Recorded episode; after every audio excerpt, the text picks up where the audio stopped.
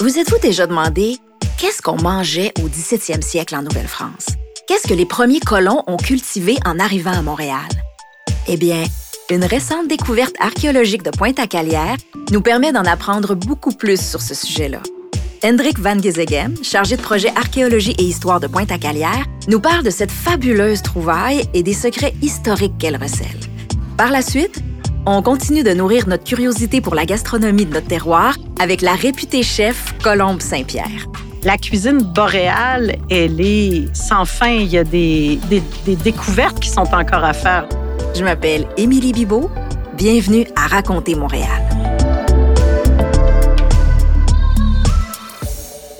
Bonjour, Hendrik. Bonjour. J'aimerais qu'on commence tout de suite à ce que tu nous racontes un peu c'est quoi cette découverte euh, récente-là dont on parle, cette fameuse découverte, et c'est quoi les informations qu'elle nous a apportées sur la façon de s'alimenter au, début de la colonie? Bien, premièrement, un petit peu de contexte. À Pointe-à-Calière, on est un musée de sites. Hein? Donc, on est un musée qui est construit puis qui présente des sites archéologiques au public. Donc, on pourrait penser que ces sites-là sont un petit peu en dormance ou cristallisés en forme muséale, mais ils continuent quand même à nous apprendre des choses. En 2020, euh, il y avait sur le site du fort de Ville-Marie, qui est maintenant recouvert par un plancher de verre qu'on peut présenter aux visiteurs, il y avait une masse de bois dans le fond d'une grande fosse qu'on avait laissée en place parce qu'on se disait ça peut être intéressant, c'est du bois, c'est peut-être des morceaux de charpente ou des choses comme ça mais c'est un élément qui avait très mal vieilli. Il y avait eu des moisissures qui s'étaient développées, il y avait des sels qui, qui émergeaient, puis c'était pas très beau, donc on a décidé tout simplement de, de, l'enlever.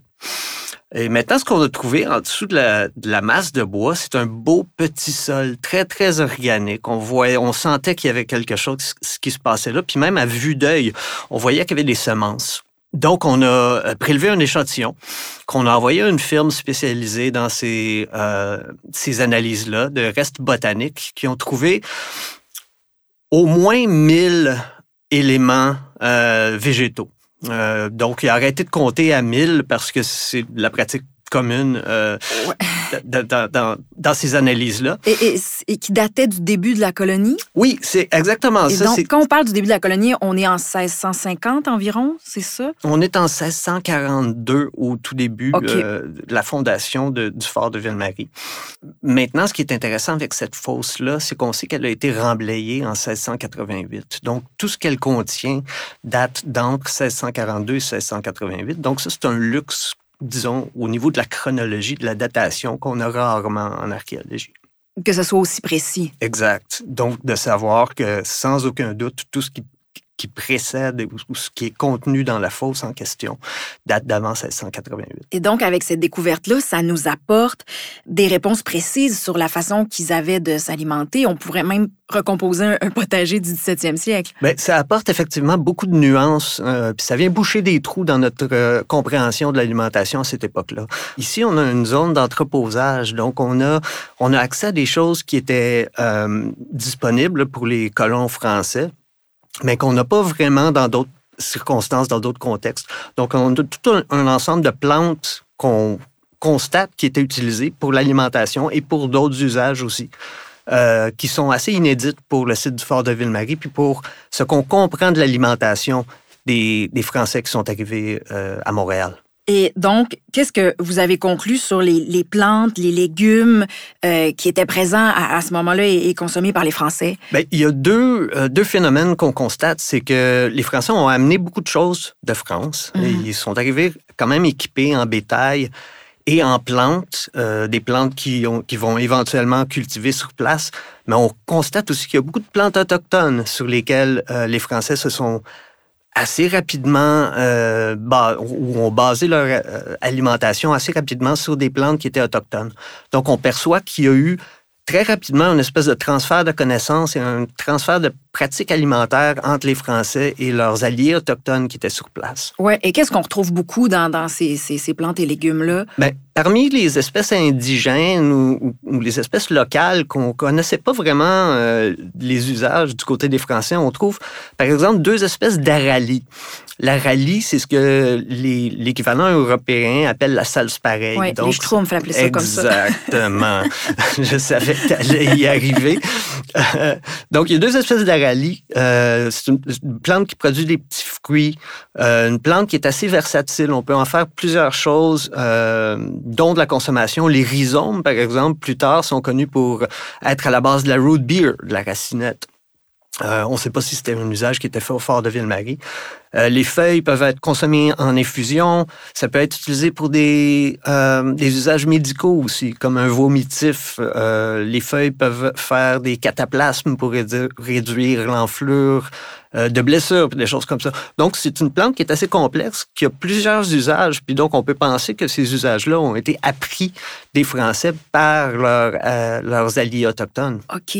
Quand je lisais dans, ma recherche, on parle beaucoup, en, fait, d'un terme, mentionne les trois sœurs, mm-hmm. parce que tu parles de la part des, Autochtones, et euh, ça, c'était cultivé par les Autochtones. Euh, est-ce que tu peux m'en dire plus là-dessus? C'est clairement quelque chose qu'on perçoit qui a été adopté assez rapidement par les Français. C'était des, des plantes qui étaient robustes, qui étaient adaptées au climat d'ici. Donc, les trois sœurs sont la courge, le maïs et la fève, et c'est ces trois espèces qui poussent très bien ensemble. Euh, il y avait des, pratiques agricoles qui avaient été euh, développées par les Autochtones qui ont été incorporées dans la diète ou dans les pratiques agricoles euh, des Français assez rapidement, on, le perçoit. Et on parle beaucoup du pourpier, qui est je pense, une espèce de plante verte un peu rampante. Là. Pourquoi on parle beaucoup? C'était quoi la place de, cette plante-là? Ce qui est intéressant avec notre découverte, c'est que le pourpier, en général, quand il est trouvé en contexte archéologique, il est considéré comme étant une mauvaise herbe. Et c'est vrai que c'est une plante qui est envahissante, euh, qui est très performante, mais dans le contexte qu'on a ici, on a tendance à penser que c'était une plante qui était consommée par les Français. C'est une plante qui est indigène qui, qui, qui, pousse ici à l'état naturel, mais qui est comestible. Et on l'a un peu oublié. Et euh, comme la fosse a été remblayée euh, assez rapidement, on croit que ce n'est pas une mauvaise herbe, que c'est pas un bruit de fond, entre guillemets, qu'on a souvent quand on, on étudie les, les, les, plantes, mais que ce serait une plante qui était entreposée euh, à cet endroit-là sous quelle forme, sous quelle forme elle, était consommée, on ne le sait pas vraiment, mais on a tendance à croire qu'elle est là pour des raisons alimentaires. On était loin d'une vulgaire euh, mauvaise herbe. Même si elle est considérée comme une mauvaise herbe, sachant qu'elle est comestible, on, on, pense que comme on est dans un lieu d'entreposage, qu'elle est là pas par accident, mais plutôt par des raisons liées à l'alimentation. oui, c'était comme des fois peut-être une solution quand ils étaient mal pris aussi à ce moment-là. On peut penser que c'est une plante sur laquelle on dépendait en l'absence d'autre chose, effectivement. J'ai parlé avec Colombe Saint-Pierre, la, célèbre chef québécoise, et euh, j'ai été euh, surprise d'apprendre qu'elle, elle se sert effectivement du, du pourpier dans son restaurant. Et elle se demandait euh, si les Autochtones avaient transmis aux Français les connaissances qui viennent avec l'usage des plantes, non pas seulement les plantes, mais toute la façon de, de, les apprêter ou de les utiliser en pharmacopée. Est-ce que ça allait loin, la, la transmission à ce niveau-là? C'est presque certain que oui. Quand on prend l'exemple le, de l'aralie, euh, c'est une plante, et d'autres plantes aussi, il y a des euh, certaines époques euh, auxquelles elles sont comestibles versus d'autres. Souvent, les fruits peuvent être toxiques, mm-hmm. dépendant de leur état de croissance, des choses comme ça. Donc, évidemment, avec ces pratiques-là, viennent un ensemble de connaissances et un ensemble de mises en garde aussi qui, sont, qui ont presque euh, automatiquement été transmises par les alliés autochtones aux colons français. OK. Et on, on, dit beaucoup, bon, on parle beaucoup des Français qui euh, se sont beaucoup inspirés des, des Autochtones au niveau des, des, plantes et des légumes et, et des fruits. Euh, mais les, les, Français avaient importé aussi beaucoup de choses euh, d'Europe, je crois. Mm-hmm. Qu'est-ce qui était les aliments forts, disons, des, des Français qu'ils apportaient? Bien, ils sont, sont arrivés avec beaucoup de choses. Leur perception de ce dont ils avaient besoin, c'est pas toutes les plantes européennes qui vont être aussi performantes dans le climat du Québec, évidemment. Donc on, donc, on sent qu'il y a eu euh, adoption des plantes, de certaines plantes autochtones pour compenser, mais on a vraiment importé euh, presque l'ensemble des choses qu'on fait pousser en Europe qui se prêtent à la culture ici. Ah Donc, ah oui, presque la totalité de tout ce euh, qu'on considérait qui pouvait survivre ici. La liste est très, très longue. Évidemment, le blé euh, pour faire du pain, euh, mm-hmm. sur lequel on dépend beaucoup, évidemment. Ouais, ouais, L'avoine pour nourrir les, nourrir les, animaux, parce qu'on a, on a importé du bétail aussi, du porc. la vache, évidemment. Euh, et plein, plein, plein de légumes, le haricot, les pois, les fèves, le poireau, oignons, ail, échalotes. Et, et à ce moment-là, est-ce qu'on a fait euh, la chose inverse, c'est-à-dire est-ce que les Français ont communiqué aux, Autochtones la, la, connaissance par rapport à ce qu'ils apportaient ou, ou ça s'est pas fait tout à fait comme ça? C'est beaucoup moins clair. On n'a pas, on, on, a très peu euh, d'éléments de réponse par rapport à ça. Euh, dans le contexte archéologique, euh, il y a un témoignage de Champlain au début du 17e siècle qui est sur la côte nord et qui euh, tout bonnement, comme ça, au détour d'une observation, dit que les Autochtones de l'endroit ont commencé à faire pousser nos pois, nos pois étant les pois français. Donc, euh, qui avait déjà une, une, connaissance des fèves, évidemment. Donc, du point de vue autochtone, c'était peut-être juste une autre fève, mais Champlain l'observe néanmoins que euh, le pois européen fait partie des cultigènes ou des, des, des espèces cultivées par les Autochtones à cette euh, à ce moment-là. Donc, on peut penser que, que, c'est une pratique beaucoup plus large. OK. Et euh, au, fort Ville-Marie, je, je, reprécise que quand on, parle du, fort euh, Ville-Marie, de Ville-Marie, pour ceux qui sont peut-être pas habitués à, cette appellation-là, qu'on parle en fait de l'actuel site de la ville de Montréal, c'est ça? C'est exact. la ville de Montréal, en fait, avant d'être une ville, était une mission. Euh, les Montréalistes étaient des Français qui étaient venus directement de France. Hein. même si Québec et Trois-Rivières étaient fondés à l'époque, euh, les gens qui sont venus fonder la mission du Fort de Ville-Marie ont hiverné à Québec, mais venaient autrement, littéralement en mission, euh, mm-hmm. équipés de ce qu'ils percevaient avoir besoin. Euh, pour fonder euh, cette mission-là qui avait comme but d'évangéliser les, partenaires autochtones. Ce qui n'a pas éventuellement marché. Donc, la vocation de la colonie ou de la mission est devenue en fait une, un petit village européen, éventuellement une ville. Et, donc, au fort de Ville-Marie, Qu'est-ce qui était cultivé à cette époque-là? Euh, plusieurs choses, évidemment. Bon, le blé, l'avoine, le maïs, un, un, beau mélange d'espèces autochtones et d'espèces européennes. Euh, et, ça, on le voit.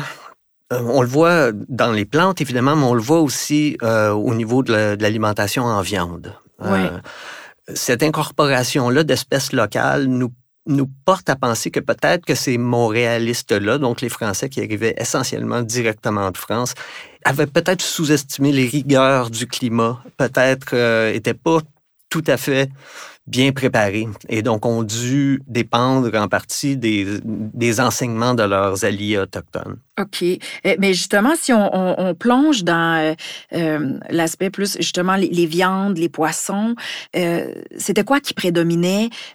c'était, j'imagine, beaucoup les ressources sur place? Oui, évidemment, le poisson. On trouve à peu près 50% 50% moitié-moitié d'espèces importées, donc le mouton, euh, la chèvre, le porc et le veau, parce qu'on, évidemment, on utilisait les vaches pour les produits laitiers, mais les veaux, on les consommait aussi. Mm-hmm. Mais il y a énormément, beaucoup de, également de, de, produits locaux. Euh, dans les assemblages osseux, ce qui prédomine, c'est vraiment la barbue de rivière, qu'on appelle aujourd'hui la barbotte. La barbotte. Qui était, qui était présente localement en abondance, et le castor. On trouve d'autres espèces, la martre aussi, euh, des choses comme ça, mais le castor vraiment prédomine. Mais est-ce que est-ce que c'est pour ça qui, que ça va devenir un peu un animal emblématique du Canada? Est-ce que c'est, à cause de Ben, ça, entre autres? C'est en partie le Canada s'est beaucoup développé sur le commerce de la fourrure du castor Ouais, ouais. euh, pendant longtemps, un siècle ou deux euh, après sa- la colonisation initiale.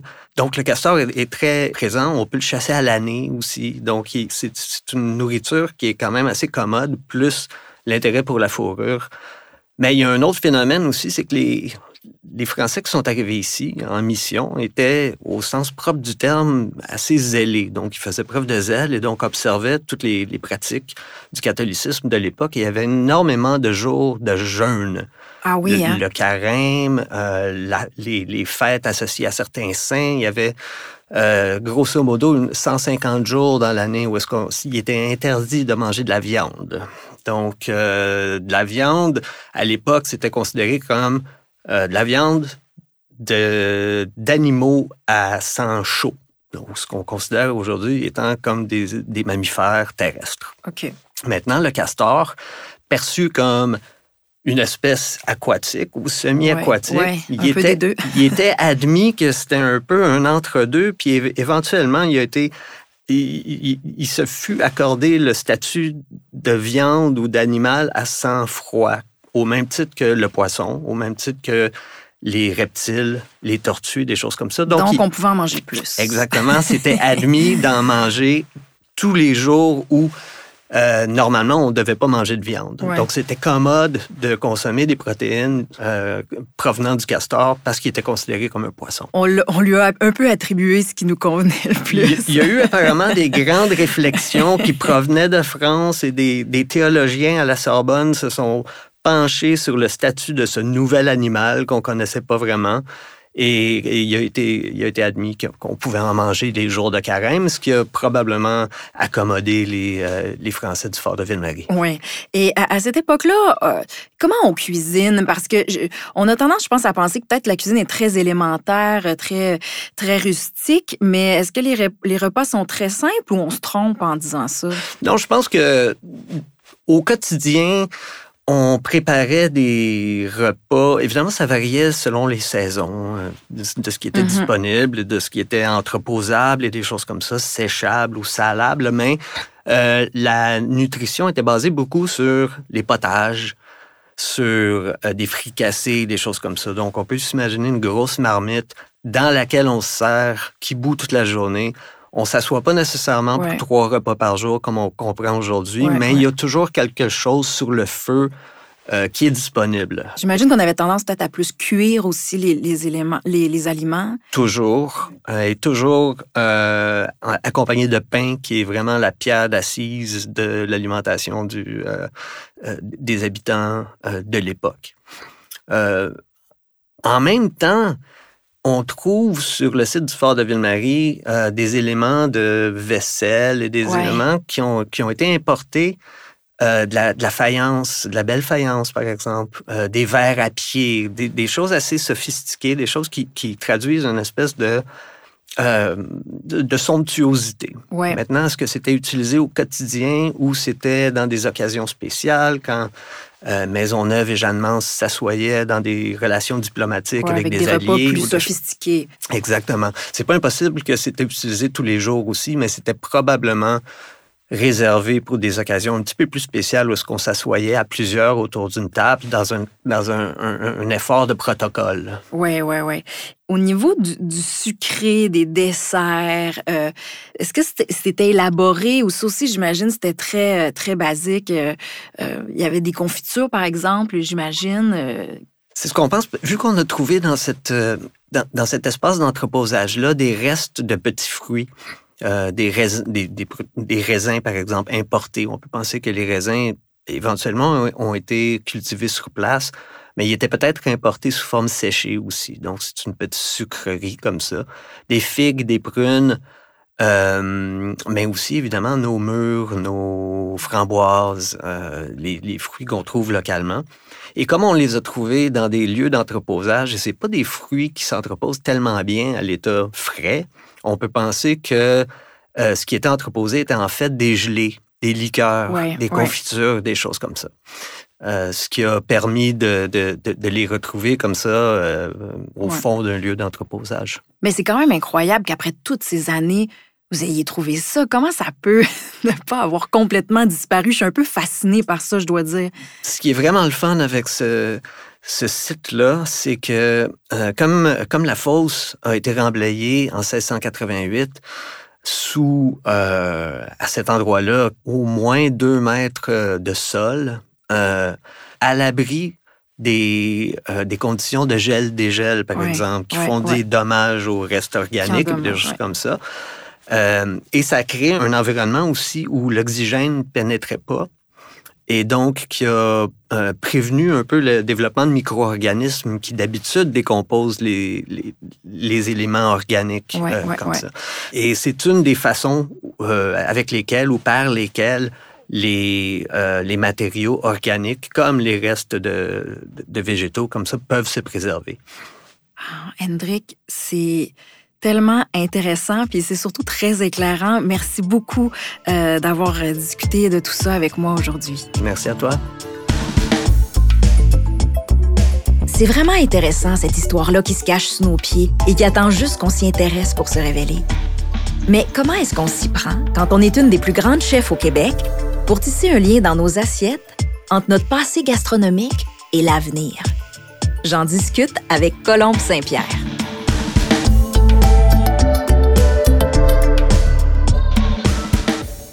Colombe Saint-Pierre, célèbre chef de chez nous, bonjour. bonjour. Ça me fait vraiment plaisir de m'entretenir avec toi aujourd'hui. Qu'est-ce que ça t'a fait quand t'as entendu l'entrevue, euh, l'entretien avec Hendrik, de savoir qu'on aurait la possibilité de recréer un potager du 17e siècle? Qu'est-ce que ça t'a fait quand il disait ça? Je me disais, tu devais être émue quand même. Ben, je suis une grande, euh, je suis une grande fan d'histoire, euh, c'est évident. Puis, je vous dirais aussi une grande fan du Québec. Là. Je suis quand même euh, très portée vers l'identité québécoise. Donc, tout ce qui s'apparente à, à un, héritage du passé, c'est quelque chose qui, euh, qui éveille euh, finalement euh, l'historienne en moi, là, qui évidemment est, est, est, toujours à l'affût de qu'est-ce qui se mange, tu sais. Mhm, mhm. c'est vraiment ma partie à moi, mais c'est une, une, belle et c'est une grande découverte. Et il y a des plantes dont il parle, comme le, le, pourpier, le sureau. oui. et que toi, tu utilises dans ta cuisine. Euh, à ce qu'on m'a dit. Oui. J'ai pas eu la chance de l'essayer encore. Et euh, comment tu, tu l'utilises? Euh, puis pourquoi c'est important pour toi de vraiment apporter cet élément-là à ta cuisine, au-delà de ta passion pour l'histoire? En fait, c'est pour moi, l'importance vient de, de, de, la recherche, de la, la quête d'une identité culinaire québécoise.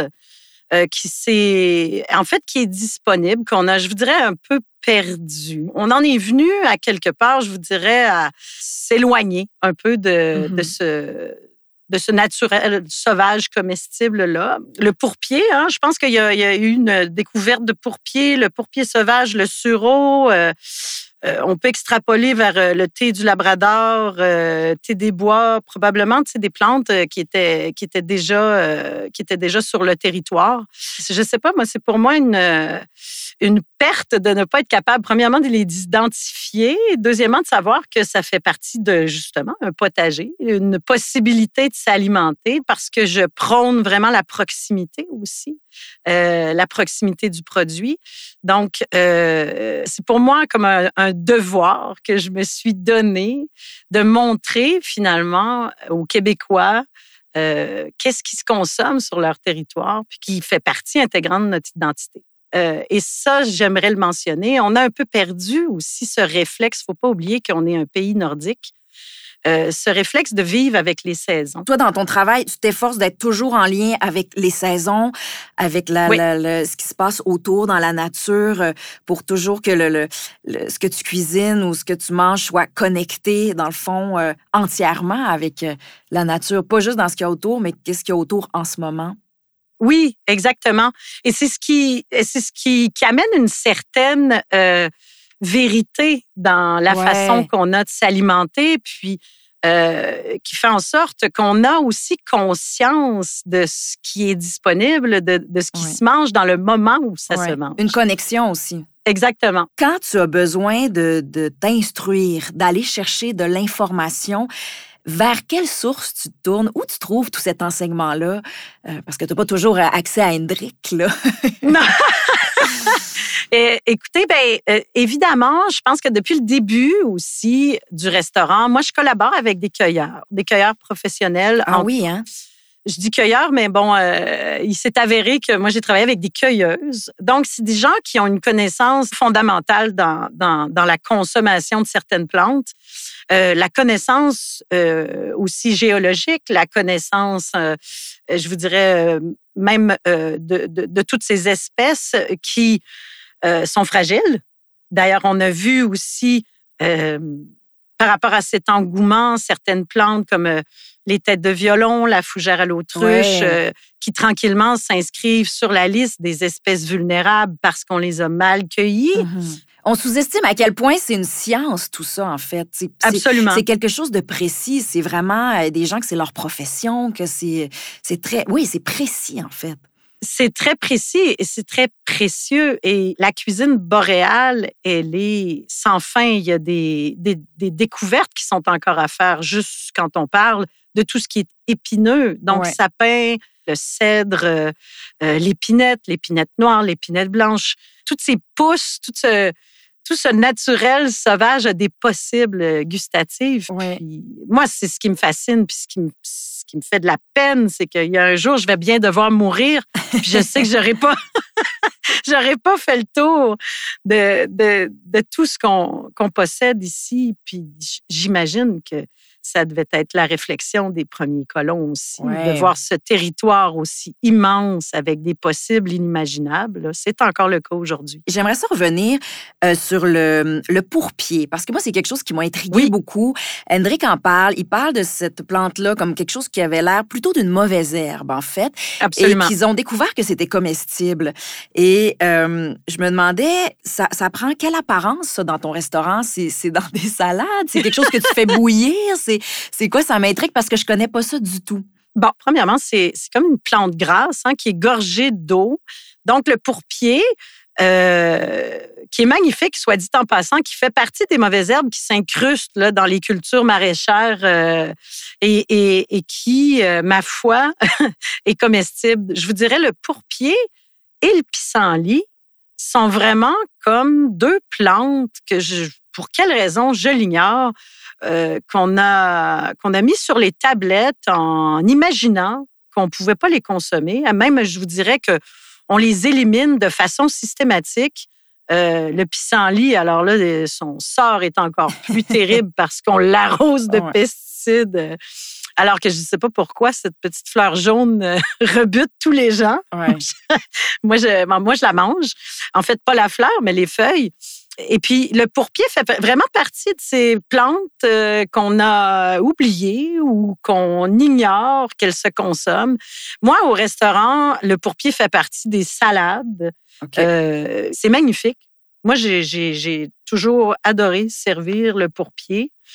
Euh, Donc, de tu par le fait que c'est. Oui, c'est ça, pour un aspect dégustatif, mais décoratif aussi. Absolument. Oui, puis c'est comme, je dirais, légèrement salin. Donc, il y a peut-être un petit rappel euh, au niveau de la texture avec euh, la salicorne que les gens mm-hmm. connaissent peut-être un peu plus dans, en ce qui concerne les plantes euh, maritimes.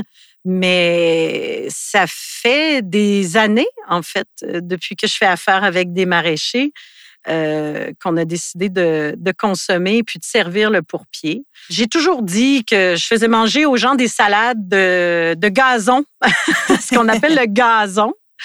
Euh, moi, pour moi, le gazon, c'est une richesse incroyable. Sur nos gazons euh, au Québec, on retrouve la petite oseille, euh, ce qu'on appelle la surette. Mm-hmm. Encore une fois, je suis pas érudit en histoire, mais il est fort à parier que que les autochtones l'utilisaient. Ah oui, hein? c'est très, ouais, ouais, c'est très citronné. ça a aussi des propriétés médicinales. La feuille de marguerite, vous savez, c'est toute ces petites marguerites sauvages qui poussent Mhm. un peu partout. À l'étape, euh, à l'étape printanière, alors elles forment des premières feuilles. Euh, et ça a un goût extraordinaire. Je vous dirais légèrement sucré, aromatique. euh, quand on, on sent la marguerite, là, il y a vraiment comme un, un aromatique floral aussi. Mhm. Moi, je suis contente d'entendre tout ça parce que moi, ma maman est italienne. Puis quand j'étais petite, elle faisait des salades avec des, des queues de pissenlit. Et puis, Oui. les gens nous regardaient vraiment comme si on était des gens très étranges. Là, Ils trouvaient Oui. ça vraiment bizarre. Puis je- même je me cachais. Là. Je disais, maman, arrête de le dire parce que je veux pas être rejetée par les autres. fait que ça me fait du bien de t'entendre. Ben, puis moi, ça me fait du bien de partager aussi ce, euh, ce fait incroyable, tu sais, pour plusieurs raisons. Euh, les, les Québécois, le Québec, euh, et j'inclus absolument tout le monde là-dedans, a passé à côté aussi, hein, quelque part d'un certain euh, d'une certaine culture d'une certaine identité Mhm. euh, tu sais, qui, qui nous est propre puis je- ça m'a toujours beaucoup impressionné en servant justement des salades de et, et des glaces euh, des crèmes glacées à base de sapin baumier puis des de, de me faire dire par nous que tout ça leur est tellement étranger Ouais. puis pourtant, c'est nous. Euh, c'est chez nous, ça pousse chez nous, c'est à nous. Mais on on se connaît pas, en fait. Tu as un projet très précieux sur lequel tu travailles qui est une encyclopédie du goût des plantes naturelles et sauvages? Est-ce que c'est vrai, ça? Oui, ben c'est un souhait, hein? J'ai tellement de projets. Euh, c'est un souhait, en fait, euh, parce que, ben justement, ça fait plus de 20 ans aujourd'hui que, que j'essaie de mieux connaître euh, euh, ce naturel sauvage, euh, comestible québécois. Je pense qu'on a de plus en plus de- de- d'excellents cueilleurs aussi, des gens vraiment soucieux et respectueux du territoire. Je parle de ceux que j'encourage, évidemment, euh, parce que, bon, faut, faut vraiment s'assurer que, que c'est bien fait, parce que c'est une grande richesse, mais euh, faut, faut en même temps la protéger. Donc, par souci, justement, de, de connaissances, euh, je me disais qu'au niveau médicinal, il y avait quand même eu quelques, il y a quand même quelques références, quelques ouvrages de référence, mais au niveau gustatif, euh, je pense que ce serait pertinent d'offrir euh, ça aux Québécois, c'est-à-dire le résultat là, de, Tout à fait. euh, des recherches, euh, que, puis des découvertes, en fait, que j'ai fait. là. Oui, puis ça serait une autre façon de léguer tout- toutes tes Oui. recherches et, et ton, Parce que les et ta passion. restent. Oui, complètement. Merci beaucoup, Colombe. Ça a été un vrai plaisir. Merci. Je m'appelle Émilie Bibeau et vous venez d'entendre un épisode de la série Raconter Montréal, une production de Pointe-à-Calière, Cité d'archéologie et d'histoire de Montréal. Je me suis entretenue avec le chargé de projet archéologie et histoire Hendrik Van Gisegem et la chef Colombe Saint-Pierre. Création Coyote Audio. Recherche et coordination Stéphanie Gendron. Réalisation Stéphanie Miniaca. Enregistrement et mixage sonore Underground. Pour découvrir d'autres contenus historiques, rendez-vous au pacmusée.qc.ca ou suivez la série Raconter Montréal sur votre application balado préférée.